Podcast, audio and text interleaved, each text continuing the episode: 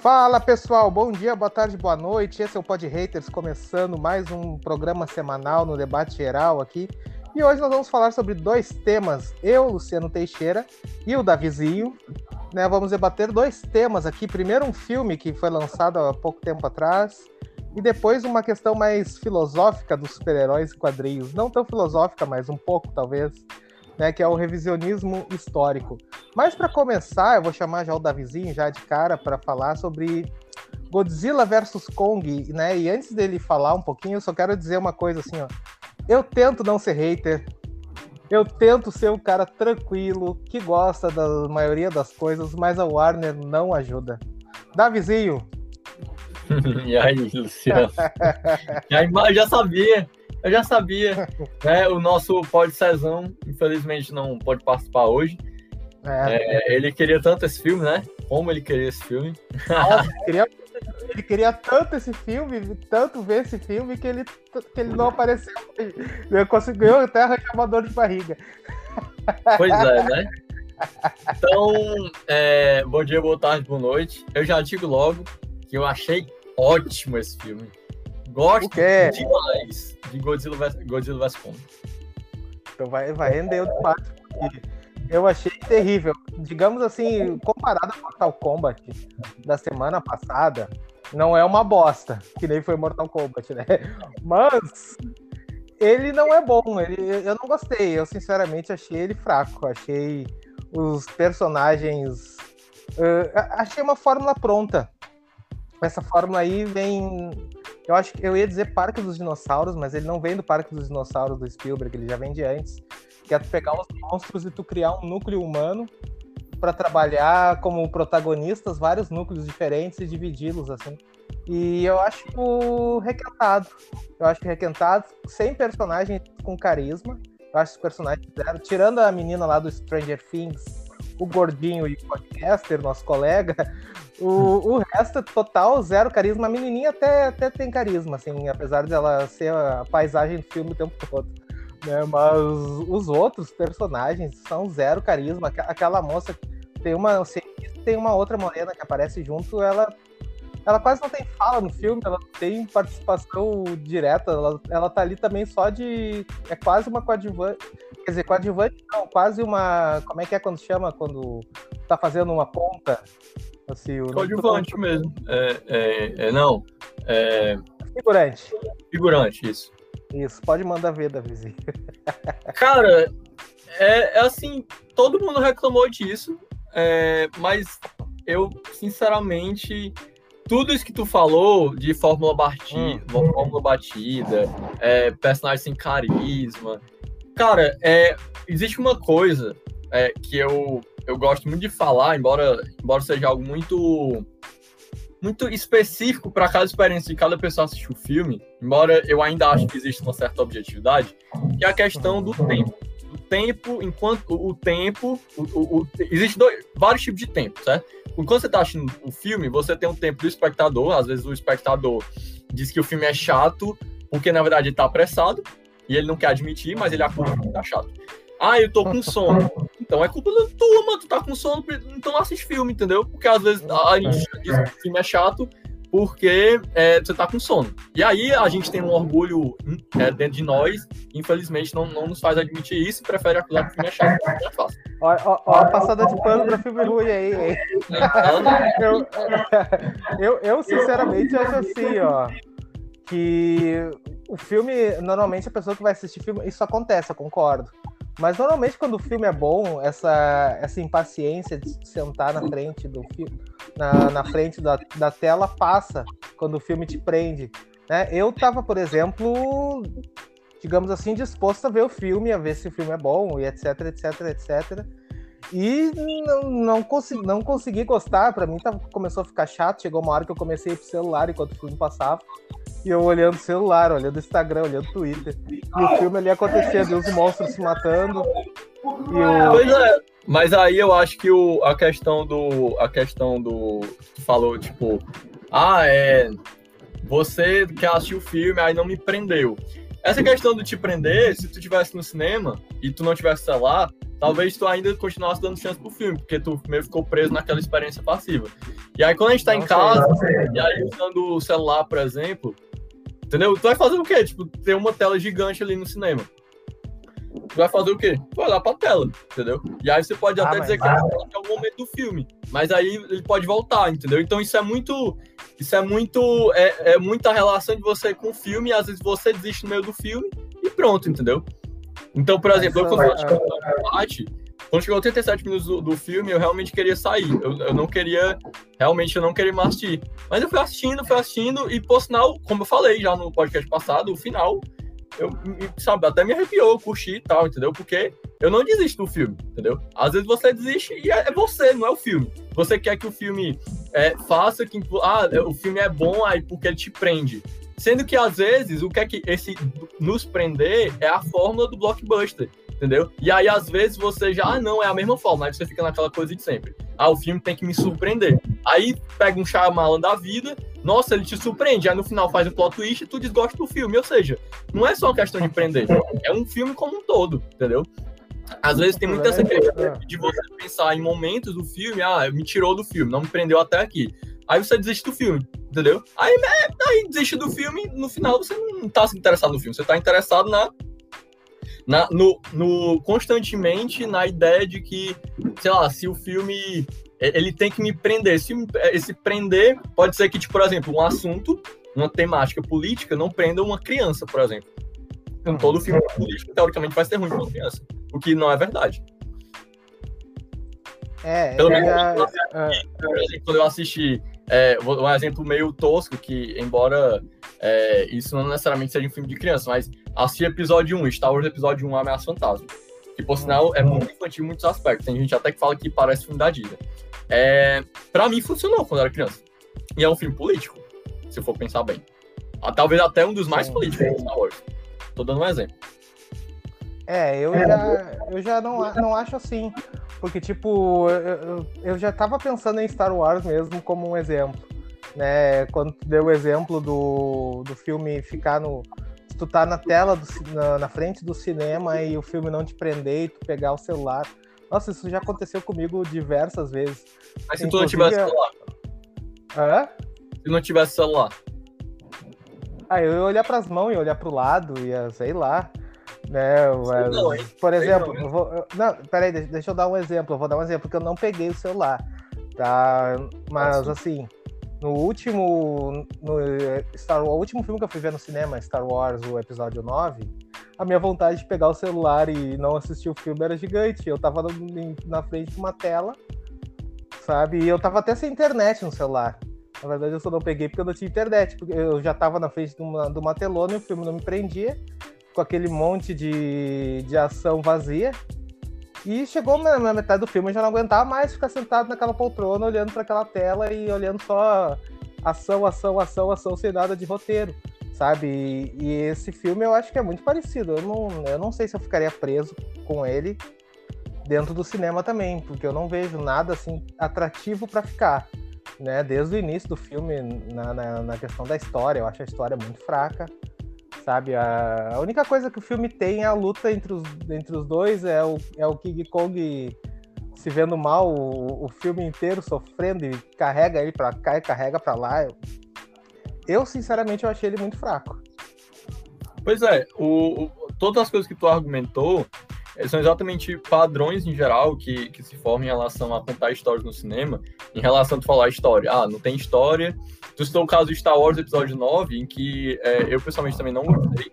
Na verdade, eu fiquei com raiva do filme, eu realmente queria sair em algum momento da sala de cinema, mas é, foi exatamente ali chegando no final, entendeu? Tipo, foi um filme assim que, na verdade, a gente perdeu meio que no começo já, mas eu continuei assistindo porque, enfim, para mim essa relação de prender ou não, ela é algo que não necessariamente define um filme bom ou ruim. Acho que a noção de prender, tem vários filmes que não me prendem, mas eu acho, por exemplo, filmes maravilhosos, porque para mim o que define um filme bom ou ruim não é necessariamente ele me prender na, vamos dizer assim, eu estar é, ocupado mentalmente, assim, sem pensar e só assistindo o filme. Porque às vezes uhum.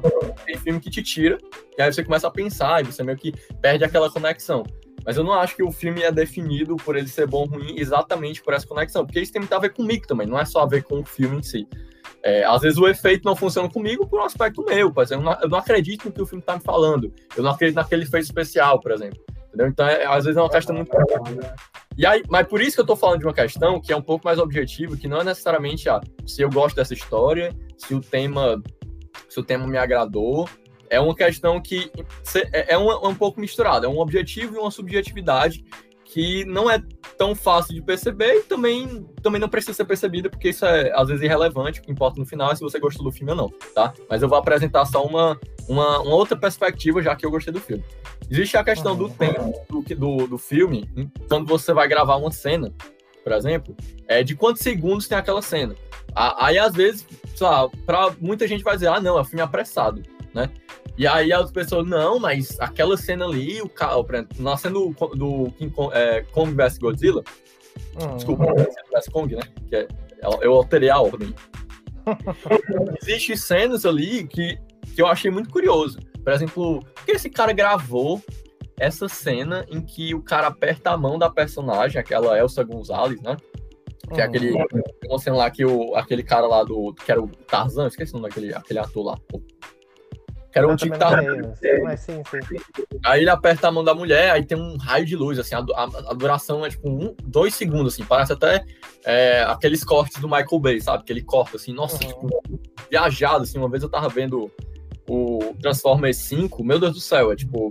É, o problema não é nem o corte, o problema é porque ele grava tipo, três cenas muito diferentes e e aí não dá para juntar. Enfim, fica um negócio bizarro. Aí eu fico perguntando, por que esse cara gravou uma cena de um segundo? Aí depois eu percebi que tinha. Meu Deus, essa cena também tá muito rápida. Essa cena tá muito rápida. Mas quando chegava no monstro, caramba, ele demora muito doido. Porque ele tá gravando tanto monstro e porque nas pessoas ele grava, tipo, um segundo. É, é muito. Parece tão dinâmico, assim. Aí eu comecei a olhar o filme. Eu, cara, esses personagens eles não importam, entendeu? Tipo, no filme, ele, eles, não, eles não são. Parece que o diretor não quer gravar eles, parece que eles só são importantes, porque é exatamente isso que tu disse. Tem a fórmula do blockbuster, que você precisa ter personagens humanos para que você leve aos monstros. Mas caramba, tipo, a cena inicial do filme, aquela introdução que falava sobre como os monstros fazem refletir sobre a humanidade e tal, um negócio, tipo, super conspiracionista, mostrando até o pé grande e tal, naquelas cenas iniciais. Tipo, uhum. cara, a história do filme é aquilo ali. O resto, tipo, tu reclama da história, né? Eu também acho a história, ela é muito. Eu acho ela pífia. Pífia por quê? Porque a história é, é, é como alguém descreveu, é tipo, é uma luta para depois se unir, acabou. Tipo, não tem muita. Não tem algo elaborado, não tem algo a se pensar necessariamente explícito ali no filme. Mas aí foi aí que eu percebi, cara, que tu falou uma coisa muito massa sobre essa fórmula hum. do blockbuster, que eu achei que é o que me, o que me fez gostar do filme. Porque, para mim, o que é um crossover? Tu que conhece quadrinhos, certo? Você, sim, você já leu um crossover. Qual é a base do crossover? A, a, ideia principal do crossover? Diz aí. A, a, a coisa assim que você bate, olha o crossover, a crossover é pra isso. A função do crossover, qual é? Eles se enfrentarem para depois se unirem, como tu falou antes? Não sei, tô, tô dando. tô perguntando pra vocês. Tal, talvez sim, tem isso, tem isso. Batman vs Superman tem isso. Pronto. Que aí, e aí a gente pode até, eu posso até rapidão dizer porque eu acho que é o problema também do Batman Superman, exatamente por causa disso. Porque ele demora muito para fazer algo que é óbvio, que é o crossover que tá no título, para depois uhum. juntar ali. Pronto. Se eu fosse dizer um problema do, do Batman Superman, é isso. Por isso que fica um filme é, tão problemático, porque ele demora um milhão de anos, de maneiras muito uhum. convenientes, para que o Superman e o Batman se lutem, que é uma coisa muito simples, lúdica, de que o cara é o, é, é o próprio Lex Luthor explicar, tipo, tu é o, o, o sol e a noite, pronto, entendeu? Tipo, não precisava inventar um monte de história, pegar uma hora e meia de filme para fazer os dois lutarem, um poucos segundos, depois juntar, entendeu? Por um ato Marta, entendeu? E é acabar diferente. em Marta, isso, é acaba em Marta depois, né? Mas é diferente do. do, do é, por que eu acho tão diferente a relação aí do Godzilla vs Kong? Porque o filme, não sei se tu percebeu isso, mas o filme é claramente dividido em duas, é, é em dois campos, assim, do, duas, duas, sei lá, dois setores do filme, tipo, ah, o uhum. setor é, é, do Kong, né, e o setor do Godzilla. É, sim, sim. Aí porque eu, eu falei no início de núcleos ali que o que eu achei legal foi o núcleo mais da, da menina do Stranger Things, né? Então eu, esse seria o, o setor do Godzilla, né? Pronto, teve gente já que não gostou desse setor, né? Teve gente que já, na verdade, detestou esse setor, que gostou mais do setor do Kong. Ou não, aí, enfim, vai, vai variando de cada pessoa. Mas, o que eu acho interessante é porque, é, dentro, de, dentro do filme, essa questão de dois setores, para mim, é, é, é, constante no filme. Como se, tipo assim, eu realmente tivesse quase vendo dois filmes diferentes. Tem uma hora que eu, caramba, sim, tipo, o Kong tá aqui e o Godzilla tá lá. E, tipo, os personagens humanos, tipo, por exemplo, a parte da, da menina do Stranger Things é, tipo, extremamente rápida. Eu nem, eu nem entendi muito o que aconteceu. Tipo, eles vão, pegam tal, tal, pá. Tipo, eles conversam aqui, depois pegam um elevador e é um negócio meio high-tech, meio, meio, meio, sei lá, é, cyberpunk, esse negócio, umas cores diferentes. E aí no, no Kong não, no Kong é algo brilhoso, é, é, é, é tipo, é neve, é uma coisa meio indílica, parece, sei lá, um negócio meio Júlio Verne, quando ele é dentro do via Viagem da Terra ali, um negócio meio. Sim, sim, sim. Aí eu, caramba, como assim? O filme basicamente tem dois filmes em um. E, e aí eu pensei, cara, mas qual é a ideia principal do crossover? Não é exatamente juntar dois mundos? E para mim o filme ele continua nessa ideia até a coisa mais óbvia, mais assim cultural de todos os tempos, que na verdade nem é tão, não é direto, que é o quê? Se você estiver no Brasil ou nos Estados Unidos ou coisa parecida, você vai ter a ideia de que no outro lado do mundo é o quê? O Japão, né? Sei lá. É, é a ideia que todo mundo fala. Praticamente é isso mesmo, se você for pensar de maneira é, assim, bem, bem rasa da geografia, é basicamente isso. E aí, como é que o Kong descobre o Godzilla? Exatamente por isso, é um buraco no meio do centro da Terra que eles se encontram. Cara, para mim, isso é um crossover. É um filme que ele evidencia a coisa mais óbvia que é um crossover, entendeu? É, é como se fosse, para mim, o, o, esse diretor aí que fez o, Kong vs Godzilla, desculpa, Godzilla vs Kong, ele me mostrou de novo o que é um crossover de verdade. É isso, é um crossover de verdade. É tu literalmente mostrar dois mundos de dois personagens diferentes. É tipo, juntar o Homem-Aranha e, e, e. por que tu juntou o Homem-Aranha e o Superman, por exemplo? Porque os dois são jornalistas. Tô, quer dizer, o Homem-Aranha não é jornalista, ele é freelancer, mas trabalha no jornal. Ou seja, tu já tem uma conexão. Mas qual é a conexão real, assim, forte do Kong e do Godzilla, além deles serem monstros? Teoricamente, nenhuma, né? É, só monstros. Exatamente. A, a única relação é que eles são monstros, teoricamente, se você for pensar. E é por isso que eu acho tão, eu acho tão top esse filme, eu acho tão ótimo, porque porque a questão dos humanos, eu, eu, entendo. Realmente, muita gente falou, ah, não tem empatia nem nada. Cara, mas quando eu. A, a, cena final do filme, e outras cenas também, mas eu vou dar um exemplo de uma cena. Eu tô, eu tô usando exemplos que estão no filme, tá? Interpretações minhas, tudo bem. Mas eu tô usando fontes do filme, eu não tô inventando algo que não tá no filme, tá? Só pra te dizer. Tem uma cena no filme, quando o pessoal vai abraçar, que é o clássico de blockbuster, filme de tragédia. Ah, tu não vai abraçar, terminou o filme, a família, os humanos e tal. E aí o que acontece, quando eles estão se abraçando, é, eles vão lá e, e tem um rugido do Kong, e aí atrapalha. Parece até, Eu, quando eu vi, aí é uma questão de interpretação minha. Eu achei até irônico. Caramba, isso aqui parece comédia, né? Porque o cara, é, eles estão se abraçando, e aí o Kong grita. Cara, e aí, depois tem essa cena que eu, caramba, como assim? O que aconteceu? E aí o Kong tá olhando pro Godzilla e ele passa, eu não sei quantos segundos, mas é uma cena que, tipo assim, sabe aquela cena de romance, de filme? Uhum. Pega, pega, assim, o olhar da mulher e do homem, eles ficam se olhando, assim, entendeu? Uhum. Não romance, eu tô dando um exemplo associativo. E aí você olha para aquela cena, caramba, demorou, né? Tipo, aquela construção daqueles personagens e tal, você entende aquele olhar deixa um olhar ali. Eu não tô dizendo que é profundo, não, tá? Não vou nem. Não vou viajar nessa. nessa não vou dizer que o filme é profundo, nada disso, tá? Não, não, não, não tô dizendo que o filme é profundo, não tô dizendo que a história é elaborada, não falei isso, em nenhum momento. Eu estou usando outros argumentos de dizer porque eu gostei do filme. Por quê? Porque para mim o filme é sobre esses monstros, é sobre esse olhar desses monstros que são completamente diferentes, de dois mundos completamente diferentes, e a única coisa que une eles é a coisa mais óbvia que poderia se pensar num crossover de Ocidente e Oriente, né, que são dois monstros representantes desses dois mundos no, no nosso globo, que é exatamente a ideia de um é, tá no centro da Terra e ele consegue chegar ao Japão exatamente por causa disso, porque do outro lado do Brasil existe o Japão, você, ou melhor, do Estados Unidos. Então, assim, para mim, que eu nem sei se ele tava nos Estados Unidos, enfim, eu, mas eu tô pensando na ideia do Ocidente e do Oriente, sempre se pensou nisso, que o, o, é, são opostos. E para mim o filme ele é essa história, é a história mais pífia, mais simplória possível que o, o, o Ocidente e o Oriente pode se juntar por causa de monstros. Porque, como a introdução disse, os monstros, eles nos fazem refletir, mesmo que de maneira rasa, que é o filme, o filme não, não é profundo, sobre nós, seres humanos. E para mim, o filme, para mim, o Mega Godzilla e tal, é a, é a básica de sempre, que todo ser humano é orgulhoso, e todo ser humano quer ser mais poderoso do que os monstros. Então, para mim, é, se você for pensar na resposta certa, ah, Davi, então tu gostou do filme porque ele seguiu a proposta dele. Pode ser, uhum. pode ser. É uma resposta simples, mas para mim é um pouquinho um pouco mais complexo, que é o quê? Em relação ao tempo. Para mim, o tempo que é tá trabalhado em relação aos monstros, em relação a, a, desenvolver os mundos de cada monstro, nem em relação aos personagens. Os personagens, para mim, são mesmo que nada.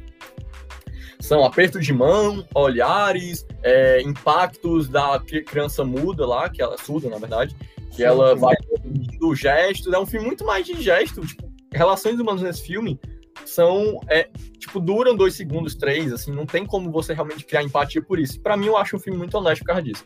Eu acredito que é uma fórmula de filme blockbuster e eu acho que o diretor ele usou a fórmula blockbuster é, como base, porque é, é isso, ele tinha que vender o filme dessa forma, é um filme de estúdio, mas ele consegue é, focar nos monstros e, e, e, juntando essa ideia de Ocidente e Oriente. Então, para mim, é isso que me fez amar o filme, assim, todo o murro do, sei lá, do Kong, assim, eu, caramba, que, tipo, é, é, é uma luta, assim, é dois rounds, é um filme de dois rounds, cara, isso é tão óbvio. Uhum. Eles falam isso no filme. Entendeu? Eu nem tô inventando isso, eu não tô analisando o roteiro. Não, eles falam isso no filme. É o round 1 e o round 2. Acabou, entendeu? Então, para mim, é para mim, eu acho um ótimo filme porque ele, ele é exatamente isso. É, é a ideia de dois rounds e o Oriente e o Ocidente. Para mim, o filme entregou isso na questão do tempo, de quanto o diretor grava dos personagens, quanto o diretor gasta tempo com os monstros. Para mim foi, foi muito isso, sabe? Então por isso é. que eu tenho uma experiência boa com o filme, achei ótimo. É, eu já não gostei porque eu acho que falta algumas. Por exemplo, a questão dos humanos. Os humanos, eles. Tudo bem, como tu falou, parece que não, eles não importam. Mas o problema é tu pegar a grande parte do, da tela que é utilizada no filme é muito mais utilizada nos humanos do que nos monstros, pelo menos me pareceu. E aí, uhum. e aí tu cria personagens que não importam pra pegar grande parte do filme. No, os personagens realmente, como tu falou, não importam. Eles não têm construção nenhuma, sabe? Não tem construção nenhuma em cima deles, que eles são, né? E ah, o, o que salva para mim foi aquele núcleo do Godzilla que constrói um pouco a questão do, do podcaster lá, o, o cara que lá dá uma que ele tem uma certa motivação. A menina não tem motivação nenhuma, talvez a Leite ser curiosa e preocupada e, e assistir aquelas coisas doidas. E o gordinho, ele surgiu, ele foi junto, né? Então fica uma, é, para mim é a parte mais interessante do filme, assim, que é ter até algumas coisas que tentam ser engraçadas, mas eu acho que não conseguem, mas pelo menos tentam. E agora o outro núcleo, ele é totalmente sem graça, sabe? Então ele pega e utiliza boa parte, foca boa parte do filme nessas, nesses personagens que não têm relevância, sabe? E os monstros, né? E, e talvez o diretor não tenha conseguido fazer isso, né? Uh, por exemplo, pegar o monstro e focar nos monstros, tá? E como uhum. tu vai fazer isso se os monstros não falam, não se comunicam, eles só dão porrada e ficam grunhindo, né? E aí tu tem que ter os personagens, aí tu não, tu não te importa com os personagens, sabe? Então eu acho que talvez devesse ali ter uma questão de, de tu trabalhar melhor os personagens que estão ao entorno dos monstros para fazer isso funcionar. Ou então saber trabalhar os monstros e largar os humanos como total coadjuvantes. Entendi. Sabe? E, é eu acho que essa questão é mais difícil, eu acho que o diretor não conseguiu fazer, sabe? Só queria pedir perdão aí para as pessoas que estão ouvindo o podcast e ouvir alguns barulhos, porque é, é, existe um país muito grande dentro do Brasil chamado Nordeste. E aí, hoje é a final do, da Copa do Nordeste. E o Ceará acabou de provavelmente ser campeão, não sei. Enfim, tá 2x2 ah, é? jogo. É, ah, é, tá, gravando, tá gravando bem na hora do jogo. É, não é, de é. Fortaleza, né? Mas mesmo assim. É. Eu tô Fortaleza.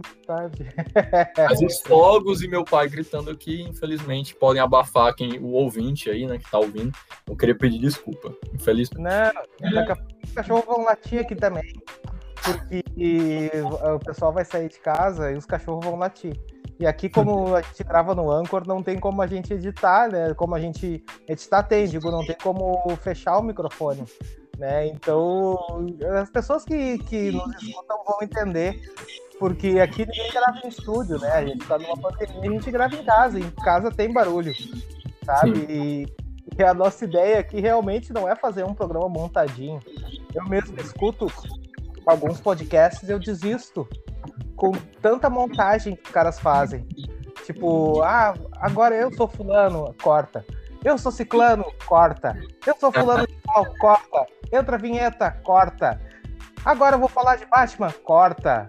E entra outra vinheta, corta, sabe? É muito chato, até tu entrar no, no debate, nos assuntos, é, tu perde meia hora só em vinheta e coisa cortada. Então a gente fala aqui do jeito que é, do jeito que tem que ser, se tiver barulho, tem barulho, é, é a vida, nós, a gente não tem, a gente não é o Ruro para estar tá gravando podcast no estúdio. Sim, sim. né? A gente não tem o dinheiro do Borgo. Então a gente grava com barulho e as pessoas elas, elas vão entender, né?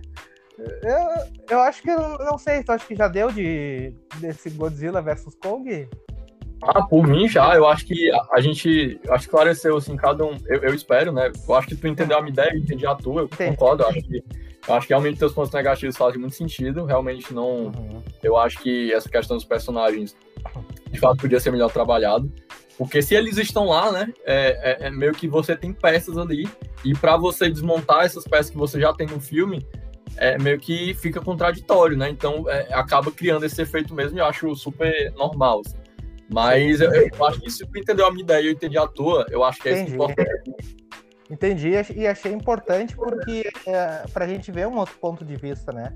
Porque eu assisti esse filme totalmente sem saber nada de crítica e nem de público, porque tipo eu não liguei sabe? Uhum. Digamos assim, eu no meio que não ligo para Godzilla nem para King Kong. Né? Eu assisti para fazer o, o, podcast aqui e tal. Então eu não dei a mínima. Aí eu assisti, eu fiquei com, com, essa, com essa coisa, assim, né, que eu falei agora, tudo isso que eu falei agora. E aí depois disso eu fui atrás, né, e eu vi muita gente falando basicamente a mesma coisa que eu, assim, então eu não me baseei por elas, assim, sabe? Eu fui uhum. atrás de segundas opiniões. Sim, sim. Depois que eu, que eu assisti o, o filme de, diferente, por exemplo, do nosso próximo assunto, que vai render, que, que mais ou menos tem a ver com essa série que estreou na Netflix aí, que é o. Como é que é? O Legado de Júpiter. Né, que muita gente está dando pau aí na, nessa, nesse seriado que nós não vimos ainda, né? Não sei se tu viu, Davizinho, o primeiro episódio. Não, não ainda não. É, ainda não. É. é, eu, já, eu já vi algumas críticas, eu já desanimei, né?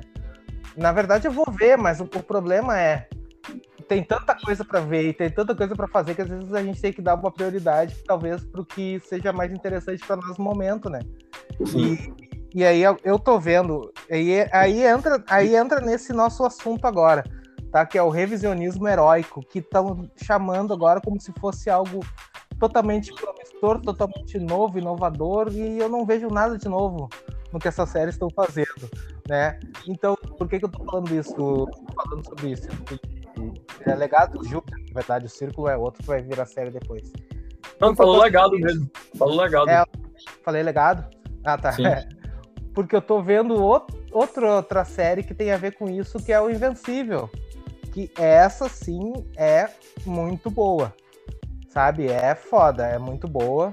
Né? Aí pega a fama de The Boys, pega essa nova série da Netflix que o pessoal não tem gostado, e pega Invencível, né? O que, que eu quero dizer? Ontem eu tava olhando Omelete, aquele da rapadura, como é que é o. Lembro com rapadura.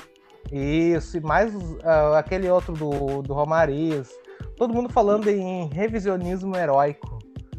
Né? E, e aí virou moda essa questão do herói ser diferente do seu contexto, do herói ter, ter diversos pro problemas, ter que passar por problemáticas. O herói que vira vilão, o herói que é fanfarrão. Luciano, Oi. Oi. perguntar uma coisa. Vamos falar de Zack Snyder? Podemos falar, podemos falar. não, não, tinha pensado nisso, mas vamos. Continua, continua. É. E a questão é, tá? Onde é que tem revisionismo heróico aí? Né? Em seguida eu já vou te passar a palavra, porque agora tem um, o grande, o, o, grande vilão antes era o Capitão Pátria, que se vestia igual o Superman. Aí depois teve aquele pai lá do Invencível, que eu me esqueci o nome, que usa o bigodinho, que também é uma coisa uhum. que também é um vilão.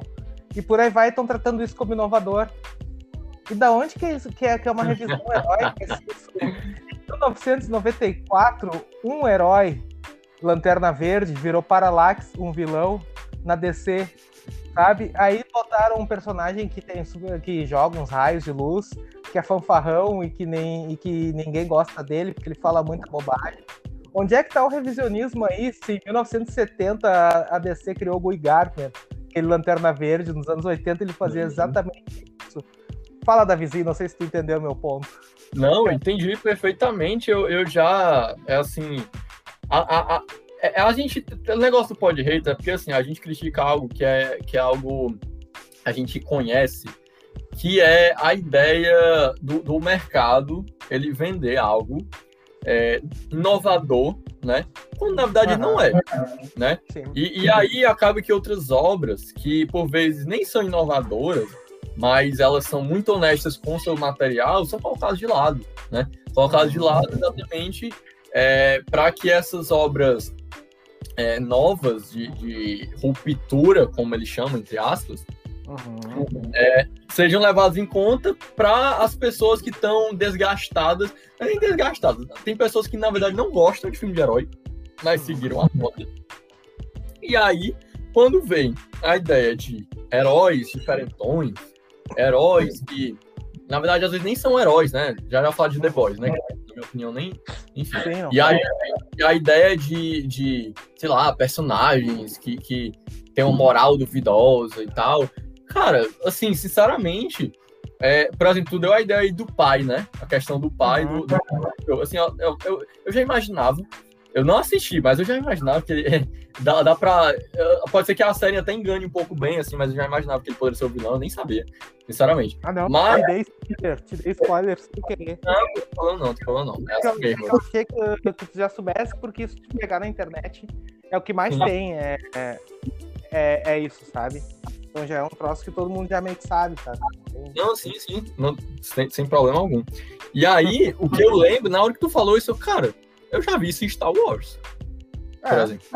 Entendeu? Tipo, beleza que o pai dele não, não ajudava ele, depois que virou plot twist e tal, mas a questão do pai, a relação do pai, entendeu? Essa, essa coisa do pai,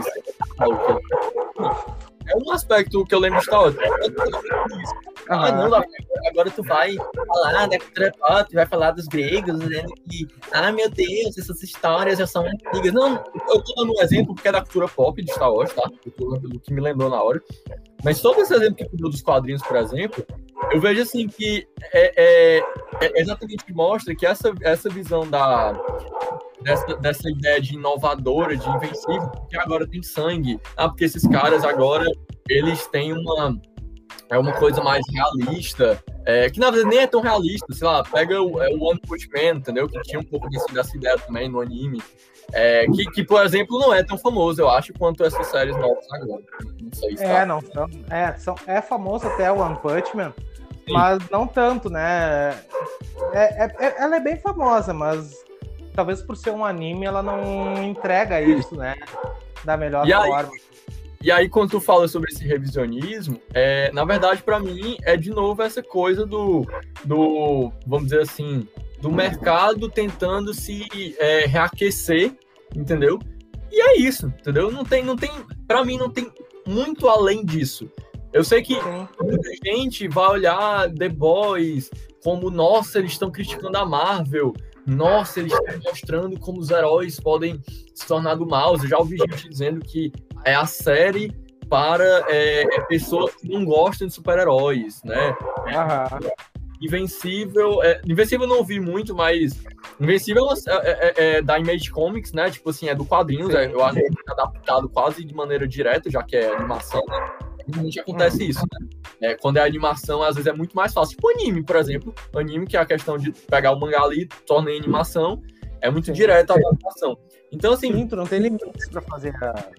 Exatamente. A e aí é por isso que, até pensando no Invencível, você pensa, nossa, que revisionismo. O que é revisionismo? Uma animação ter, ter quase um ano de duração no episódio? Ou, sei lá, é, revisionismo, essa série. É, é legado ou é ciclo de. É legado de Júpiter, né? Ah, legado de Júpiter? É? Legado, é legado de... Pronto. É Legado de Júpiter, que é uma, é uma HQ feita pelo Mark Millar. É do Mark Millar, né? Por ele, né? Mark, é, Legado de Júpiter, Mark Millar.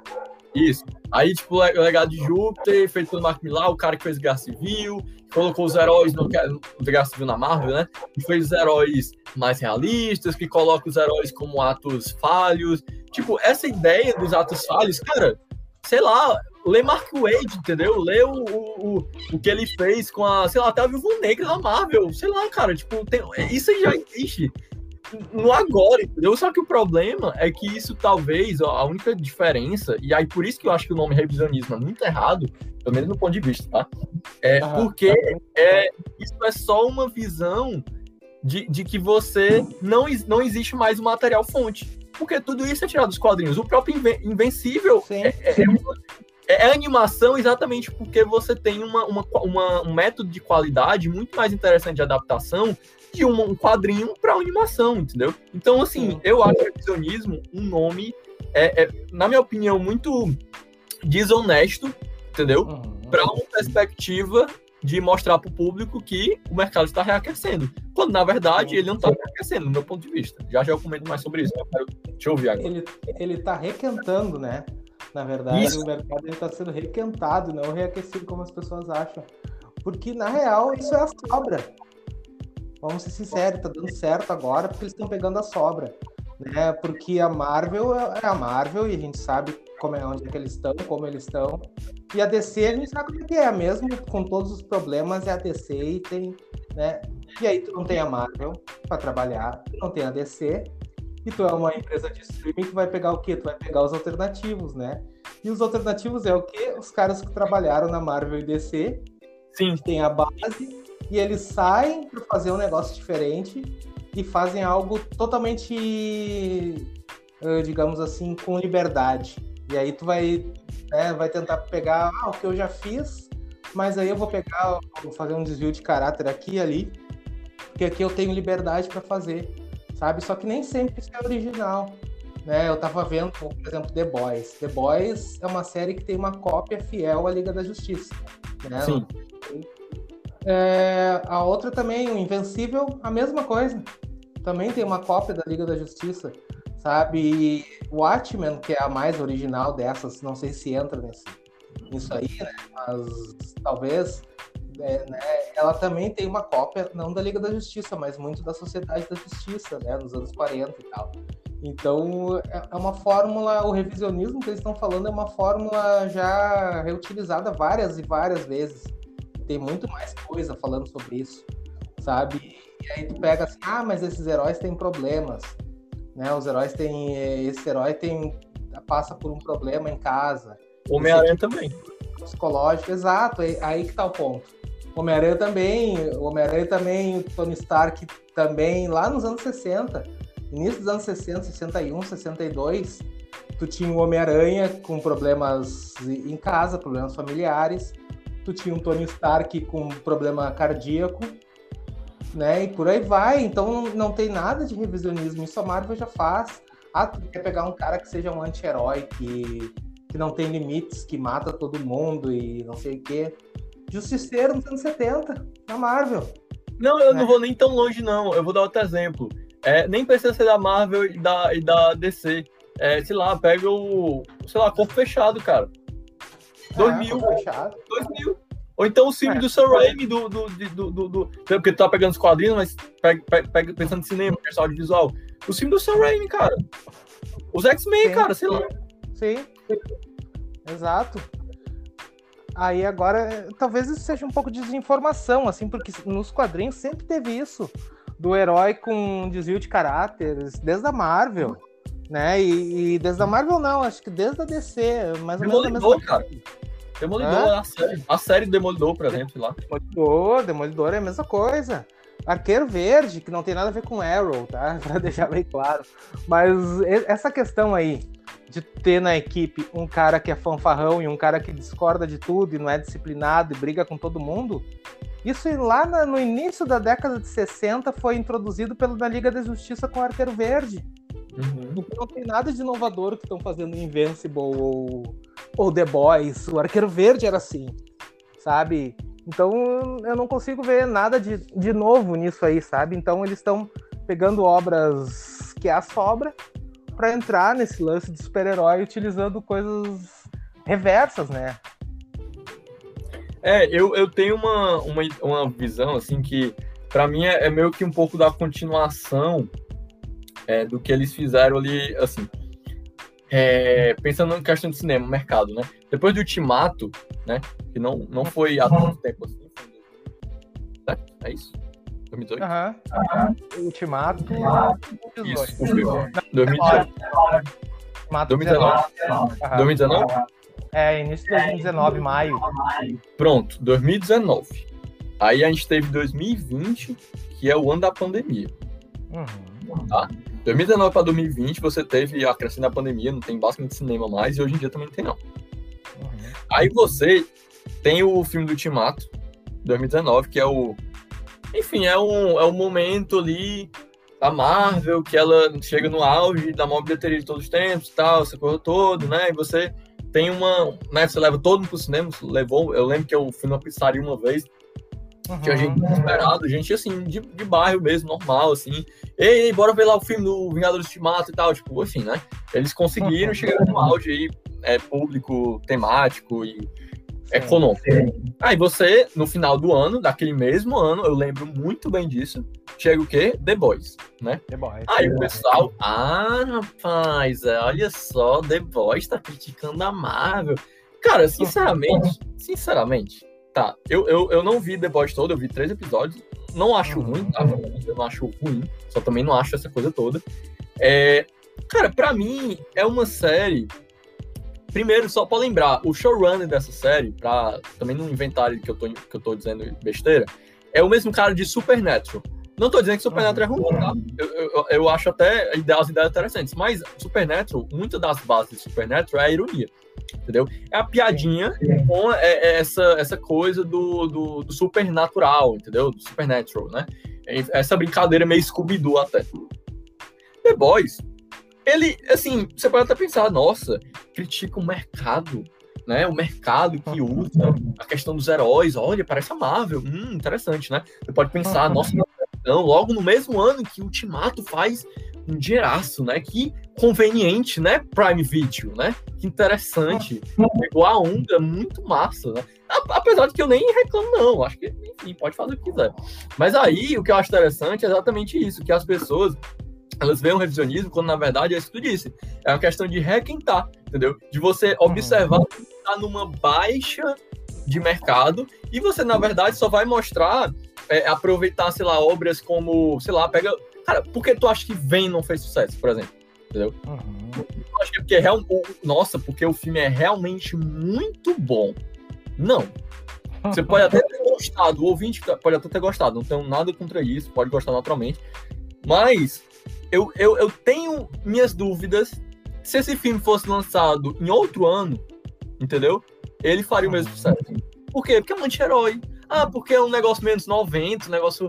Teve gente até que comparou com Mulher Gato, entendeu? Se Mulher Gato, se Mulher Gato tivesse lançado é, é, é, no mesmo ano de Vênus, será que teria sido é, a mesma coisa? Provavelmente não, né?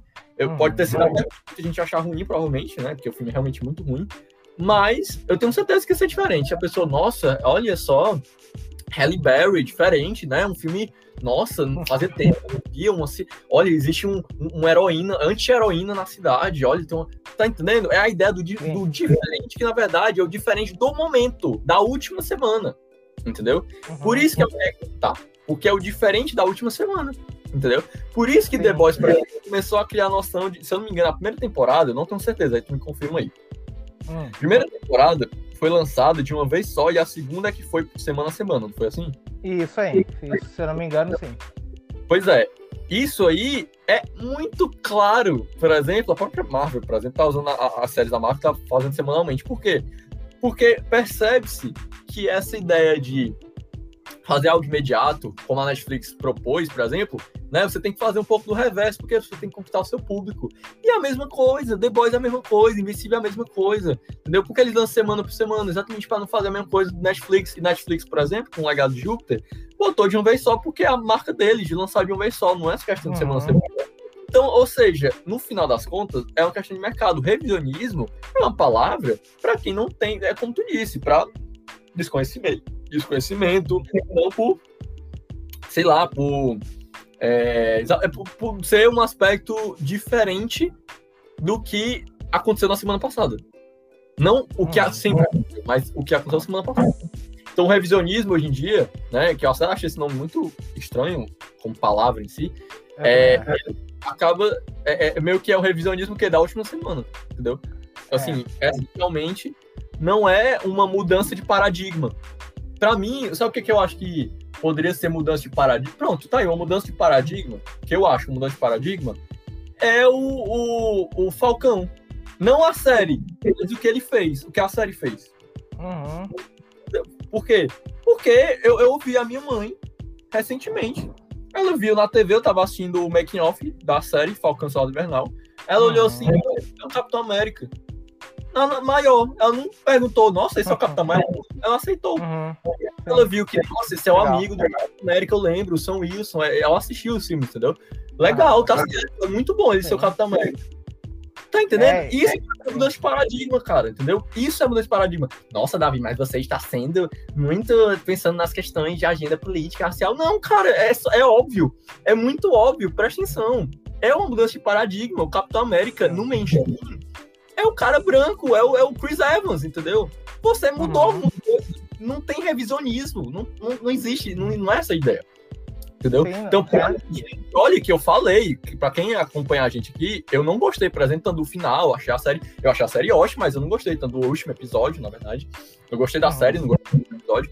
Tipo, entendeu? Então, eu não tenho essa coisa de, nossa, é, é porque ele quer, é, quer marvente, essa coisa toda. Não, cara, é porque é uma mudança de paradigma, entendeu? É uma mudança de paradigma. Estão mudando os heróis, você tá mudando a Marvel, com todos os seus defeitos, ela tá, muda ela tá mudando alguma coisa, entendeu? Mesmo que ela não mudando tudo, mas ela tá mudando alguma coisa. E não é usando, por exemplo, The Boys, que, de novo, repito, para mim, eu já falei outras vezes, não é uma série de super-heróis. Pra mim é uma série de pessoas superpoderosas que, mercadologicamente é. falando, dentro de uma estrutura grega das pessoas do Ocidente, vão botar essas pessoas com poderes como heróis na cabeça, porque é isso que acontece. Se você for estudar, sei lá, Humberto Eco, então o próprio livro do Grant Morrison, ele vai explicar isso, assim, é uma coisa cultural ocidental, entendeu? E aí, na, verdade, The Boys trabalha com a questão do capitalismo, com, sei lá, questões de, de, de pessoas sobre-humanas, entendeu? Supernatural, olha só a referência, né? Com showrunner, uhum. né? E os caras que querem destruir esses caras, porque Supernatural também era assim, entendeu? Era demônios e essa coisa toda, e dois caras na maior, assim, que faziam, ia pro céu, ia pro inferno, morria, voltava, entendeu? Pra mim é isso, não é uma série de super-heróis. E aí o pessoal, nossa, mas é porque tá criticando a Marvel. Cara, sinceramente, eu, eu até entendo, eu é. entendo o pensamento disso, mas eu não consigo concordar com a ideia de que é um revisionismo, entende? Mas será que a culpa disso não pode ser da Marvel também? Porque essa, essa questão aí de, de heróis com problemas e tal, com problemas de desvio de caráter, etc ela sempre teve nos quadrinhos. Só que se a gente for ver, hoje em dia, 2021, já há um bom tempo, para o grande público consumidor de super-heróis, quadrinhos praticamente não existe. Eles Sim. nunca leram. E a Marvel nunca utilizou essa questão até hoje. Foi utilizar agora em Falcão e Soldado Invernal. Agora, quando colocaram o John, o John Walker como o uniforme do Capitão América, matando um árabe com, com escudos sangrando, Agora que eles conseguiram colocar esse, esse lance do, do herói distorcido, né? O, o herói revisitado, como eles falam e tal, mas é um herói distorcido. Né? Então eles talvez a Marvel demorou e focou muito no certinho, mesmo claro tendo outros pontos. Né? A gente sabe do Tony Stark como é que era, isso aí não é, né? Mas a Marvel focou muito no, no lado heróico e pouco nos problemas. Então Sim. eu não sei se, se não tem a ver com isso, porque as pessoas não conhecem o lado problemático total dos heróis da Marvel porque não leram os quadrinhos. E agora que estão conhecendo esses quadrinhos alternativos fora deles, né? Em outros Mas meios, eu... então é novo. Ah. Mas eu acho assim que é, é, pensando nesse perspectiva, eu tava pensando nisso também, tipo, até quando a gente falou do Homem-Aranha, no caso, os filmes do Homem-Aranha nunca trataram essa questão, apesar da apresentação lá no Guerra Civil ter essa perspectiva, mas o Homem-Aranha acabou se tornando filmes é realmente muito mais específico para os jovenzinhos da idade dele, sim, coisa sim, sim, ali. Mas aí, é, Luciano, assim, se, se tu for pensar nessa questão de, sei lá, culpabilizar a Marvel nesse sentido, a ideia de que se a Marvel é, ela começasse é, com essa base já dos quadrinhos, no meu ponto de vista, ela não ia alcançar o sucesso que ela alcançou, pensando na questão do grande público. Por quê? É, Porque é, esse, esse pessoal tá. Primeiro que essas séries elas são para maiores, né? Então elas não alcançam o grande público. Mas o efeito delas é transgressor porque é reverso ao mainstream. É, é meio que isso. Então você é, captura aquelas pessoas que reclamam, reclamam, reclamam da Marvel, porque não é um, um não é um, não são filmes 18, né? Que é, são, é um filme que, de certa forma, você pode até dizer que é um filme covarde, porque não, não acentua um público, e sim quase todos os públicos. E aí você cria uma obra que é, é para um público 18, às vezes pessoa de 18 anos para cima, que quer assistir uma série mais pesada, que assiste Gaspar Noé uma vez na vida no ano. É, sabe quem é Gaspar Noé? É um diretor aí que, que gosta de ficar gravando é, é coisas, é, sexo e essas ah, coisas. Festa. E aí, é, vê uma vez Gaspar Noé uma vez no ano, um diretor francês aí da vida. E aí, é, quer assistir também no Mundo dos Heróis. Porque se for The Boys, cara, se for perceber, assim, pensando no piloto, o piloto ele quer é, claramente mostrar que, nossa, eles são. Nossa, os, os, eles fazem sexo, nossa, eles têm namorado, olha, eles vão banheiro, eles ficam é, pelados. É, aquela cena do cara pelado no início eu achei totalmente apelativo, aquilo desnecessário. É, é, é, tipo pra mostrar assim, eu sou adultão, então vou fazer isso pra chocar. E Por isso que eu não... uma cena totalmente desnecessária. Por isso que essa coisa do, do, da parte humana, defeituosa dos personagens, tudo bem, eu sei que tá implícito ali nessas obras, é implícito não, explícito até, é nessas obras para maiores, a questão, a questão moral, mata quem, mata e tal, a questão sangue gráfica, ela, ela ah, exacerba, né, ela mostra, evidencia para as pessoas essa questão moral do, dos heróis. Mas ao mesmo tempo, ela, elas também só funcionam porque elas são reverso, entendeu? Re, não é nem revisionista, elas são reverso à noção do grupo, entende? Então, assim, sim. eu acho que pode sim ser culpa da Marvel, mas se tu pensar, por exemplo, cara, sei lá, o Batman, é, é, é se tu pensar o, o que o Cavaleiro das Trevas meio que já tratava, beleza que é sempre o Batman, ele sempre foi um personagem assim, desse quadrinho desde sempre, mas sei lá, pensa no, no filme, pra mim, que tu não curte muito, o Man of Steel, sei lá. Eu, tipo, mostrou os problemas dele, essa coisa toda, e tentou pegar pro grande público, sei lá, tá, tá sendo é. 12 anos. Então, assim, é, sabe? E não deu tão certo assim. Por que tu acha que o universo DC não deu tão certo? Porque o Snyder, assim, né? Ele sempre foi aquele cara que, se tu pensar a versão, ele, ele quis fazer uma versão 18 do Batman Superman. Qual é a cena mais gráfica do 18 que ele fez? É a, é a, cena do Clark Kent entrando na banheira com a Lois. Tá entendendo? É tipo é, assim. O cara que quer. Ah, eu, eu, eu, os heróis são adultinhos, é porque eu sou Frank Miller e Alan Moore, entendeu? Pra, então, assim, na minha opinião, não é revisionismo. Para mim, é uma questão de reverso a um material que está é, é, em, em, em, alta, entendeu? Então, você ganha em relação a fazer reverso. É assim, a, a, o, o, a indústria é dessa forma, você sempre faz uma concorrência para você ganhar em cima. É basicamente isso. E para mim, isso não é revisionismo. Para mim, isso é mercado. Mercado, e para mim, isso não é revisionismo. Revisionismo, para mim, é uma questão de quebra de paradigma para mim, quebra Sim. de paradigma que a própria Marvel tá fazendo consigo mesmo. É, o né? é o que a DC vai fazer com o Superman agora. Que Exatamente. o pessoal tá detonando. Né? Aceitaram o Capitão América e não querem aceitar o, o Superman, né? Tá rolando uma polêmica aí forte com relação a isso. Tá me ouvindo? Alô? Tô ouvindo, tô ouvindo. Ah, não, tá. mas é, é, é realmente essa polêmica do Superman, apesar de que é, eu acho que, é, sinceramente, eu, eu, eu, eu, acho que eles estão meio perdidos, né? Eu acho que eles. Então, sim, sim, essa é a questão. é por isso que eles estão meio que apostando nisso, porque, ah. é, assim, a, a ideia do, da, assim, eles não conseguiram emplacar um Superman, assim, eles conseguiram emplacar um Superman, mas eles não talvez conseguiram emplacar é, de maneira... É, exatamente, do jeito que eles queriam, exatamente, isso. E eu não então, sei assim, se emplacou não, hein? Eu não é sei, que... Superman, eu não acho que emplacou não. Porque tem tanta gente que gosta do Henry que quer que ele volte, essa coisa toda. É Mas é, é fanboy, é, é fanboy, é a legião do Snyder, aquela galera que até é grande, mas não é o grande público geral. Né? E, e olha que o Superman é tão fácil de fazer. Pois é. é tão fácil, é, é só fazer a Eu digo não, não esse Superman agora que eles vão, vão refazer, eu digo o Superman Sim. clássico, né? É só utilizar e modernizar, a gente já falou isso várias vezes aqui. Modernizar Sim. o que foi feito com o Christopher Reeve, que até utilizaram com o Brandon Wolf recentemente, assim, é, é, é muito fácil. Só que a DC tá perdida, né? E, e eu acho que esse Elseworld aí, que é esse mundo paralelo, eu acho que vale a pena ver, eu acho que vai, vai dar coisa, coisa legal, sim. Né? Olha, olha o Coringa, eles tiveram liberdade no Westworld e deu um filme bacana. Agora o Superman, né, é interessante, né, fazer uma, uma visão diferente de um personagem que existe. Não é uma coisa que, né, então é, é muita choradeira para isso, sabe? É muita... E só, e só para pontuar, é interessante também que a DC agora está exatamente buscando essa uma certa legitimidade com a, essa ideia nova de, sei lá, de, de fazer alguma mudança de paradigma, pelo menos no cinema, que eles estão tentando agora voltar, fazer, é, é, como é, tipo, quebrar aqueles as infinitas terras dos quadrinhos, né, e voltar com os quadrinhos, até onde eu sei, eu, pelo menos eu tava ouvindo isso. E no cinema, eles estão tentando meio que é, é, jogar essa ideia, né, do multiverso. Então, assim, é, pensando em revisionismo, ou quebra de paradigma, talvez seja isso também, se eu for pensar. É.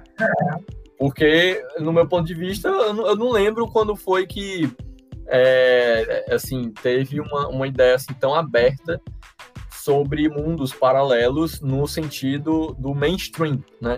Porque, pois é, exatamente. Então, para mim, tá aí um exemplo de, na minha opinião, de, de, de quebra de paradigma. Porque, para mim, revisionismo, revisionismo, é, é na, na minha opinião, é um é uma ideia de realmente você mudar, sabe? Você pegar uma coisa que já não existia, quer dizer, que existia e você realmente reformular. Para mim, esses é, heróis, é. essas séries, essas coisas, tipo, não existe uma ideia de é, fazer esses heróis serem a nova crença do público. As pessoas não deixaram de ver Marvel. As pessoas não deixaram de, de ver DC, entendeu? Por isso que eu não acho que é um revisionismo. Porque não, não, muda, o, não muda o mainstream. Ele só cria um novo, um novo produto. Para mim, isso não é E essa questão do multiverso, eu até tinha comentado em outro programa também, não sei se foi o anterior, que é, assim, eles têm que plantar as coisas, né? Primeiro que inicia um universo, igual a Marvel tá fazendo, tu inicia o universo, tu, antes mesmo tu criou uma série de filmes, já há mais de 20 anos, 21 anos fazendo filme, mais até se pegar os do Keaton, e aí chega um momento em que tem filme suficiente para e as pessoas já têm noção suficiente do que é o multiverso para poder inserir né, no, no, no, mainstream, no universo cinematográfico. Então aí tu consegue utilizar o multiverso. Talvez isso há 10 anos atrás não fosse possível. Né? Seria uma maluquice. Né? Coisa que nos quadrinhos já acontece porque é algo que, que, que rola desde 1956 nos quadrinhos. Então, sabe, mas agora nos filmes precisava ter um tempo, pelo menos, sei lá, uns 20 anos, para poder chegar nessa fase e tu trabalhar várias versões de personagens e brincar com isso. Uhum, com certeza. Concordo plenamente. Eu acho que era isso, né, Davizinho? Sim. Rendeu, rendeu, esse debate rendeu aí hoje. Principalmente quando entramos no revisionismo aqui, o debate do do Godzilla versus King, que nem o César falou aquele dia. Rendeu bastante também, gostei, ficou bacana. Né? Então acho que era isso. As, eu, sigam a gente lá no Instagram, que é podhaters. No Twitter é podhater1. As minha, minhas redes sociais é Luciano tanto no Instagram quanto no Twitter. Davizinho, as redes sociais. É, no Twitter, Davi Spielberg Underline. É, e você pode também mandar comentário. Davi, você está errado sobre Godzilla vs Kong. E, o, e lá no Instagram também pode mandar um DM falar a mesma coisa. É, no Davi Spielberg Underline Lima. Então tá bom. Então era isso, gente. A gente volta na segunda-feira. Se o nosso, nosso colega aqui tiver recuperado do estômago, ele volta na segunda-feira com pó de cesão. Vamos ver o que ele vai aprontar segunda-feira, né? e era isso, então. Bom dia, boa tarde, boa noite e até mais. Até mais.